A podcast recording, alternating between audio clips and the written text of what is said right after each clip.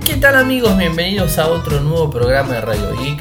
Hoy martes 16 de noviembre de 2021. Mi nombre es Ariel, resido en Argentina. Me siguen desde Twitter, en nick es arroba arielmcor, en Instagram es arroba arielmcor, en Telegram nuestro canal Radio Geek Podcast y nuestro sitio web infocertec.com.ar. Como todos los días, realizamos un resumen de las noticias que se han acontecido en materia de tecnología a lo largo de todo el mundo. Y bueno, tengo varias cosas para contarles. Vayamos a los títulos. Instagram comienza a utilizar selfies en videos para verificar la identidad. Android 12L llegará en el primer semestre del 2022. Google Play ahora destaca los juegos optimizados para los Pixel 6. Hay escasez de chips y algunos vehículos de Tesla están saliendo sin puerto USB. WhatsApp está trabajando en nuevas aplicaciones para Windows y Mac. Según informes, Samsung lanzaría un tanto como 64 dispositivos en el 2022. Windows 10 recibirá actualizaciones anuales de funciones a partir de ahora. El Reino Unido podría bloquear la compra de ARM por Nvidia. Organice las reuniones de Google Meet con hasta 500 participantes. El CEO de Epic Games eh, quiere una tienda unificada eh, con apps para Android y para iOS. Eh, y bueno, estos serían los temas eh, que tenemos eh, para comentarles. A ver, vayamos al, primero, al primero de ellos y tiene que ver donde Instagram está empezando a digamos, este, habilitar en algunos perfiles de usuarios lo que sería un sistema de detección para las selfies y que de esa forma se podría corroborar que somos nosotros quienes estamos de la cuenta. O sea, ¿qué es lo que quiere eh, digamos, este, llevar adelante la gente de Instagram? Es eliminar los perfiles falsos y las cuentas en spam. O sea, las cuentas que no existen o que son creadas eh, para el bullying en todo sentido, para, eh, para ser haters y ese, ese tipo de cosas.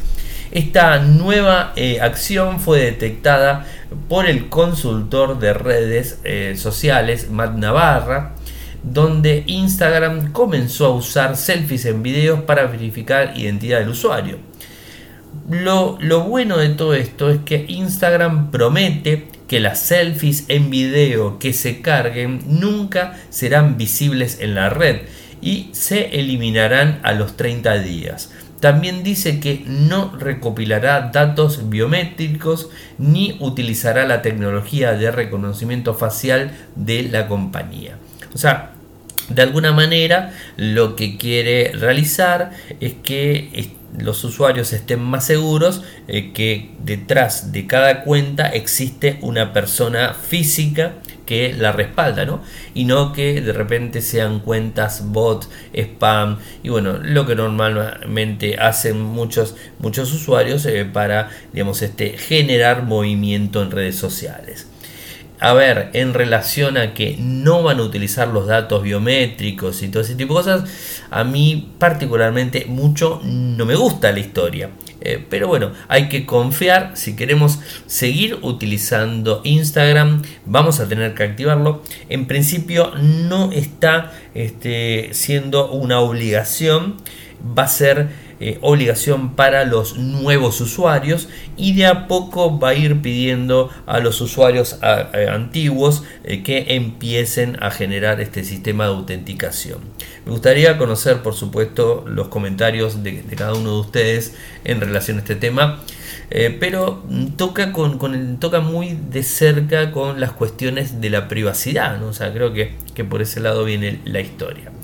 Android 12L va a llegar eh, al fin en lo que sería el primer semestre del 2022. según algunas, este, algunas filtraciones, eh, se está hablando que la primer eh, developer preview sobre este, este sistema ha sido presentada hace muy poquitito y de a poco van avanzando en determinadas versiones betas hasta que va a llegar a fin de diciembre la última beta y de ahí en adelante en el primer semestre podríamos tener la versión Android 12L.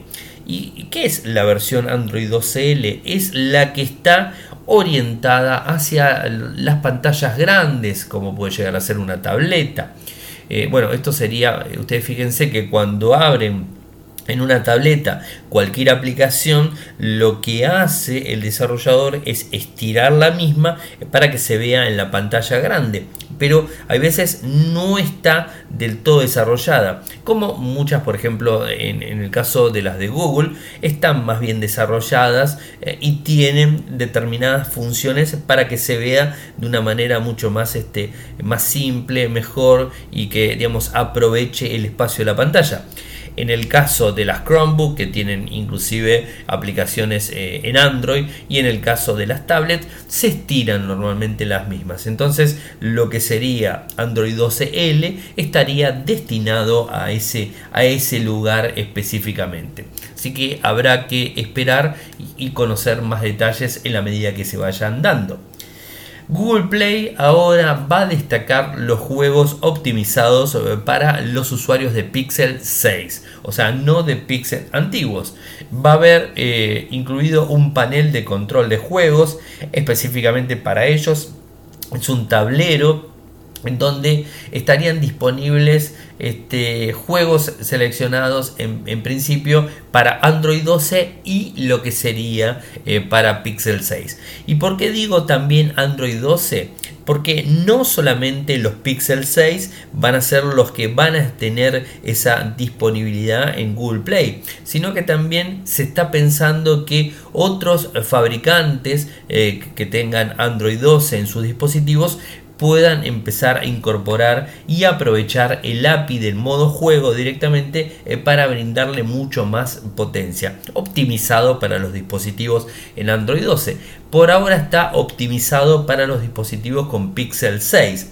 Este sería el API del modo juego eh, que se habló bastante en su momento. ¿no?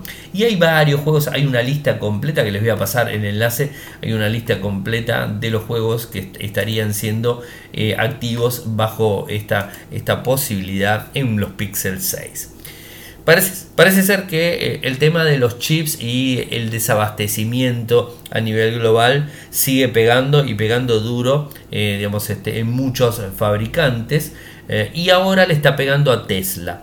Tesla, que es el, fabricante número uno en cuanto a lo que tiene que ver con vehículos eléctricos. Y según están informando, los equipos que, los, disculpen, los vehículos que están siendo entregados ahora en noviembre del 2021, están faltándoles eh, dos puertos USB en lo que sería la parte trasera puertos USB para qué son, simplemente en un vehículo, es para cargar los smartphones, en definitiva, o las tabletas, ¿no? O sea, podemos cargar eh, los dispositivos. Eh, esto la verdad que es, un poco eh, extraño porque no, en principio yo nunca pensé que el, el, faltante de los chips iban realmente a complicar la existencia a esto. Inclusive en los vehículos hay una foto donde muestra el panel con las dos perforaciones de los conectores USB. ¿Qué es lo que dice Tesla al respecto? Es que ni bien haya este, ya disponibilidad de los microprocesadores para poder utilizarlos, se van a, este, a reponer, los vehículos van a ir a fábrica y les van a reponer los dos puertos en sí. Inclusive también se habla que está faltando eh, los cargadores inalámbricos en los Teslas. O sea que esto viene muy complicado y lo estamos viendo de forma constante. Eh, ahora, vuelvo de vuelta al mismo punto, no entiendo por qué. O sea, quizás lo que está pasando es que los eh, microprocesadores controlan y regulan la tensión específica que le van a enviar al dispositivo que vamos a cargar. Me imagino que por ese lado viene la historia, pero no tengo forma de comprobarlo. Lo que sí tengo para contarles es que WhatsApp está trabajando en nuevas aplicaciones para Windows y para Mac. Esto está muy bueno, eh, más allá de que eh, digamos, está la aplicación tanto para Windows para Mac, tirón de orejas porque para Linux no está, seguimos utilizando a nivel web. Eh, bueno, y hay algunas capturas de pantalla de, un sitio italiano en donde muestra cómo se estaría viendo el software y cuáles serían las características claves. WhatsApp, la UWP, la plataforma universal de Windows, que permite también la misma aplicación que se use dentro de la Xbox, se va a diseñar en línea a Windows 11.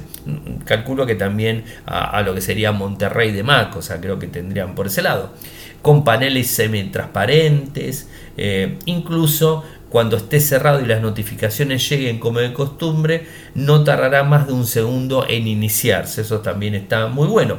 Eh, hay algunas cosas, las configuraciones se agruparán en seis categorías, general, cuenta, chat, notificaciones, almacenamiento y ayuda. La aplicación, si, si, vemos en la imagen que se las voy a compartir para que ustedes las vean en los enlaces del programa, van a ver que se parece bastante a Skype. O sea que tiene una, digamos, una forma similar.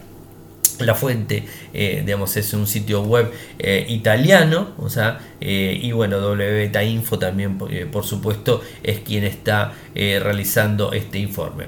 Y lo que no lo comenté, o sea, no lo comenté, pero no sé si ustedes lo vieron ya, que la versión web de WhatsApp ya permite funcionar offline. Es decir, permite funcionar offline con el teléfono offline.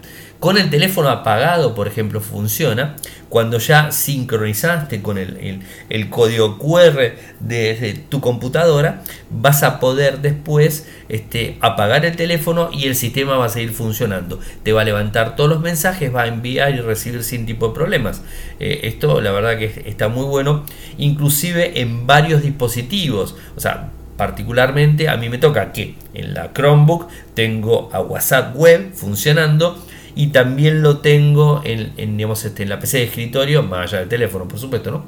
Lo tengo corriendo las dos, ya no tengo que decirle más, no conectate acá y desconectate allá, ese tipo de cosas. Ahora me funcionan los dos dispositivos. Yo sé que con esto no estoy contando nada nuevo porque muchos de los usuarios ya lo habrán descubierto. Lo que sí veo que es bastante lento en el momento que lo abrís, porque carga todos los mensajes y se toma realmente su tiempo eh, para poder levantar los mensajes. Pero funciona y a mí me parece interesante que así lo haga. Bueno, ¿qué, qué más tenemos de Samsung? Bueno, antes de hablar de Samsung, les cuento que por suerte hoy la gente de Samsung Argentina me, digamos, este, me puso eh, en contacto con un técnico, un técnico de la empresa aquí en el país, eh, vía Google Meet, y pudimos, aunque no lo crean, pudimos, porque yo la verdad que yo no lo creo, porque lo tengo hace varios días, y no, no pude configurar el Galaxy Z Fold 3. Bueno, Hoy me lo desbloquearon, me dieron la, clave, me explicaron cómo eliminar el Samsung Retail Mode, que es la aplicación eh, que te deja el teléfono de Samsung en modo demo y que no te permite hacer absolutamente nada.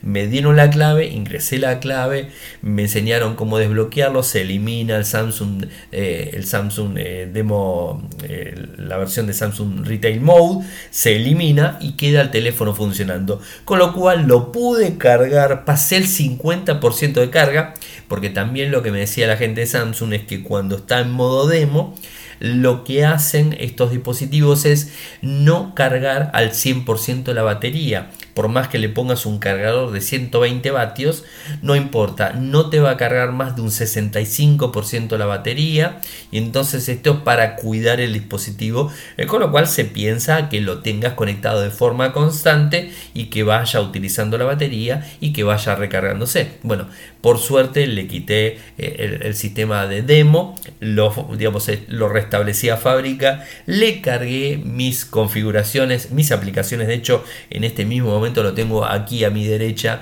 se están eh, instalando las más de 80 aplicaciones que utilizo, así que se toma su tiempo, se hizo la primera actualización del sistema operativo, está con Android 11, después a ver si le puedo poner Android 12, eh, pero este, interesante, así que van a tener informe. Lo que sí no voy a salir a la calle utilizándolo como sistema operativo, perdón, como smartphone principal, por una cuestión que ustedes se imaginarán más que lógica, eh, porque, por el tema del robo. Es un equipo muy este, llamativo, Imagínense en el transporte público aquí en Argentina abrirlo y ponerlo en pantalla completa, es como que me van a mirar a todos lados y no, quiero eh, que, me lo, que me lo roben, ¿no? En definitiva. Eh, y además los periodistas, siempre para que tengan en cuenta, nos hacen firmar eh, un, formulario donde dice que nos hacemos cargo de los dispositivos que nos prestan, si el robo hay que reponerlo, si se, son, si se rompe hay que arreglarlo y un montón de cosas, con lo cual no quiero tener esa, esa complicación. Por supuesto lo voy a sacar en la calle, pero va a ir en la mochila y voy a sacar fotos, lo voy a utilizar de forma constante, pero no con la SIM cargada por una cuestión más que básica. Eh, así que bueno, eso eh, ténganlo en cuenta. Sigamos con Samsung, una nota de Samsung en donde se dice que el próximo 2022 la compañía coreana va a estar lanzando 64 dispositivos, la gran Xiaomi. 64 dispositivos. El, el sitio de ELEC es el que lo está diciendo. Por supuesto, están incluidos los teléfonos comunes de gama alta, gama media, gama baja, los plegables eh, y tabletas, o sea, estaría todo ahí incluido. La compañía planea lanzar 20 smartphones con sus chips Exynos, 31 que usa conjuntos de chip Qualcomm Snapdragon, 14 con conjuntos de chip MediaTek. Eh, por supuesto el Galaxy Z Flip 4, el Z Fold 4, que estos equipos, el S22, el, Galaxy S21 Fan Edition, o sea, va a haber muchos dispositivos, eh, digamos, este, lanzados en el próximo año. Así que estar atentos y esperemos que lo que tiene que ver con eh, los temas de microprocesadores no siga afectándonos. Por lo menos se dice que en el 2022 la cuestión de faltantes de microprocesadores estaría, digamos, este, eliminándose de alguna forma. Así que bueno, esperemos que así suceda. Windows 10 va a recibir actualizaciones anuales de funciones a partir de ahora.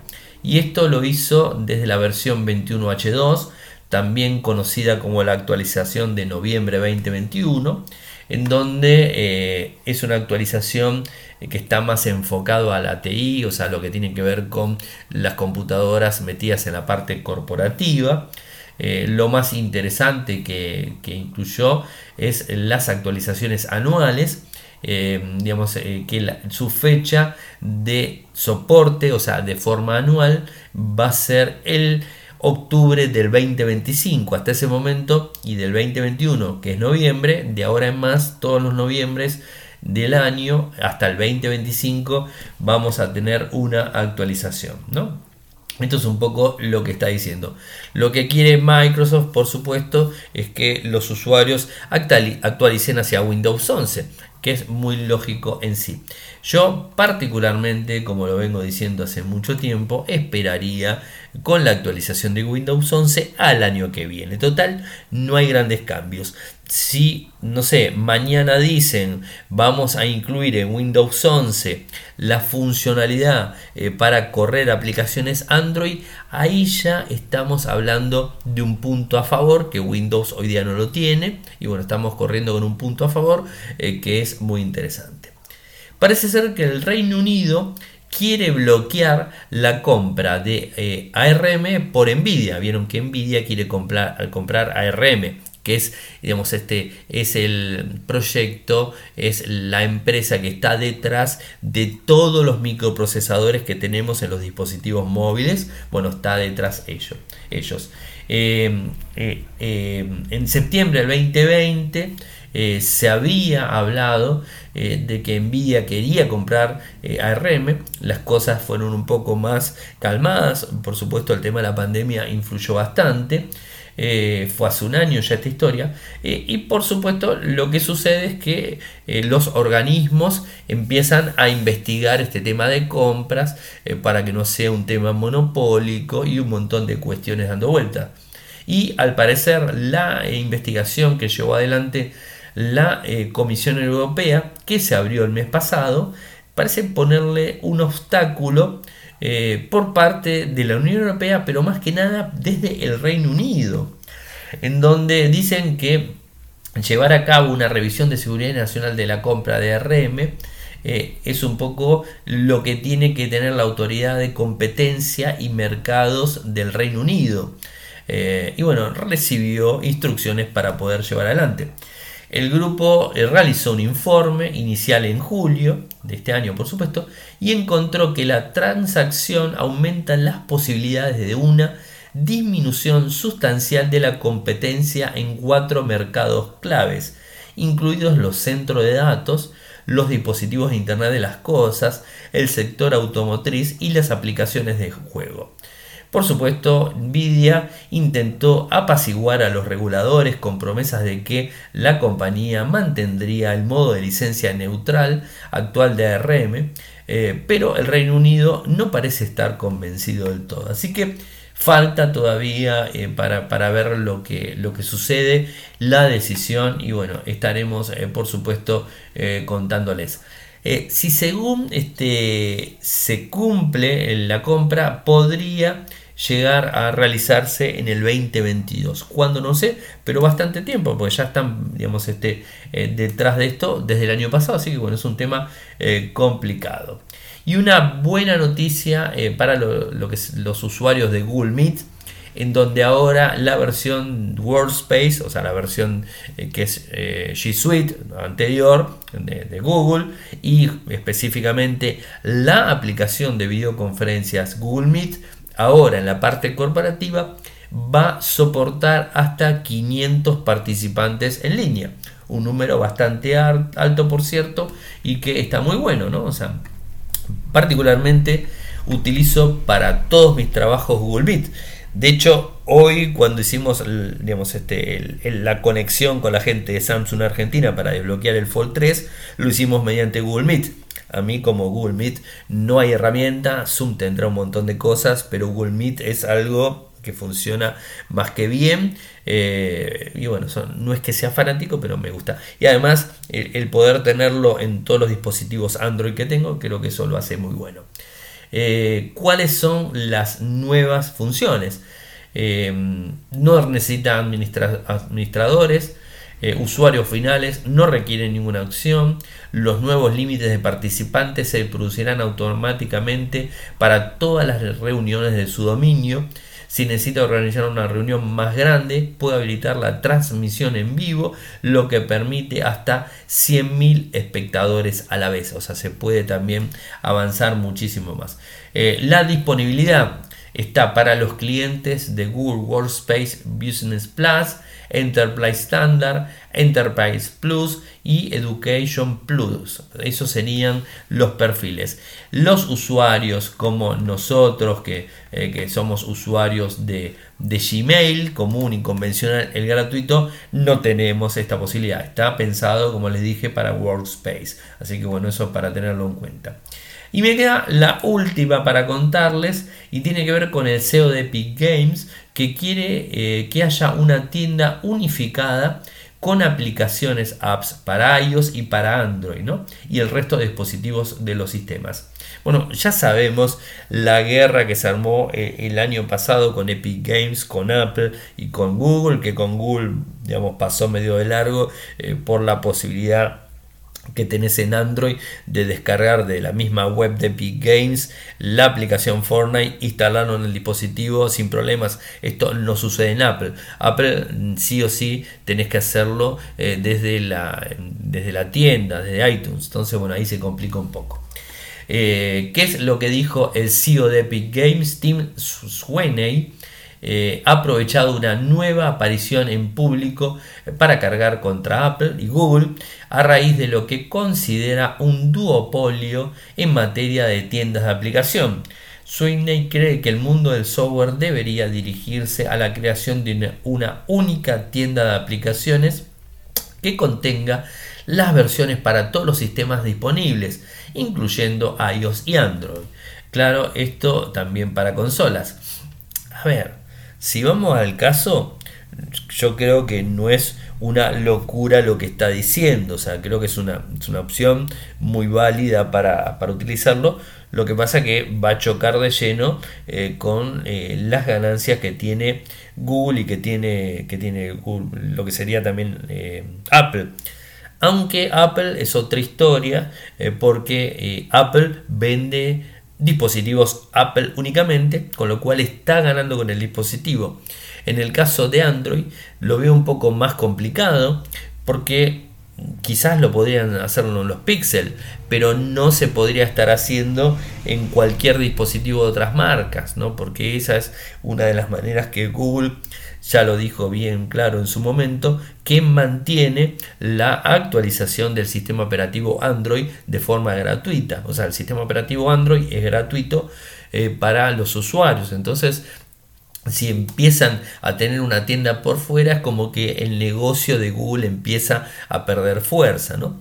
Y, bueno, es un tema. Todo esto está saliendo eh, ni más ni menos por una cuestión de los desarrolladores que no quieren pagar regalías, el 30% famoso, eh, a las tiendas, tanto a Google como Apple, en cuanto a lo, que tiene que ver las ventas in-app, o sea, las, ventas internas. O sea, él lo ha dejado muy claro esta, esta cuestión. Eh, y lo que considera también eh, es que el hecho de que existan tiendas separadas para iOS y Android es un error, pero aún va más allá. Eh, pues eh, también habló de las tiendas de Xbox, PlayStation y Switch. A mí particularmente lo veo como una utopía también, por así decirlo porque recordemos que cada uno de los sistemas operativos, cada uno en el caso de las consolas, son diferentes eh, en cuanto al software. Entonces creo que va a ser bastante difícil que tengas la posibilidad de instalar eh, de una sola tienda en todos los dispositivos que tengamos. a mí particularmente me parece bastante extraño.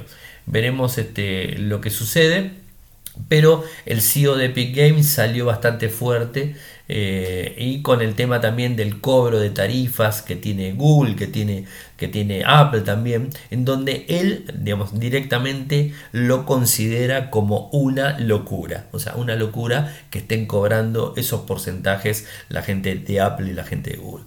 No sé cómo, cómo lo ven ustedes, eh, pero bueno, es un tema, un tema delicado, complicado, que tendremos que ver eh, cómo avanza en su momento. Bueno, gente, llegamos al final del programa del día de hoy. Saben que pueden seguirme desde Twitter, el nick es arroba arielmcor, en Instagram es arroba arielmcor. Si quieren apoyarme lo pueden hacer de dos maneras.